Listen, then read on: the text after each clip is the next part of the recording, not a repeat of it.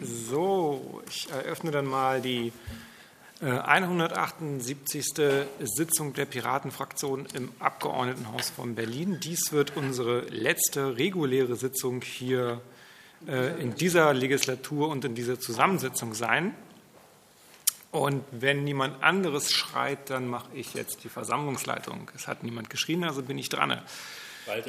So, äh, abwesend mit Delegation. Äh, Martin ist abwesend und delegiert an Simon Weiß und Andreas Baum ist abwesend und delegiert an mich, Heiko Herberg. Anwesend sind demnach Simon Weiß mit Delegation, Wolfram Pries, Alexander Spieß, Heiko Herberg mit Delegation, Oliver Höfinghoff, Alexander Morlang, Susanne Graf, Philipp Magalski, Simon Kowalewski.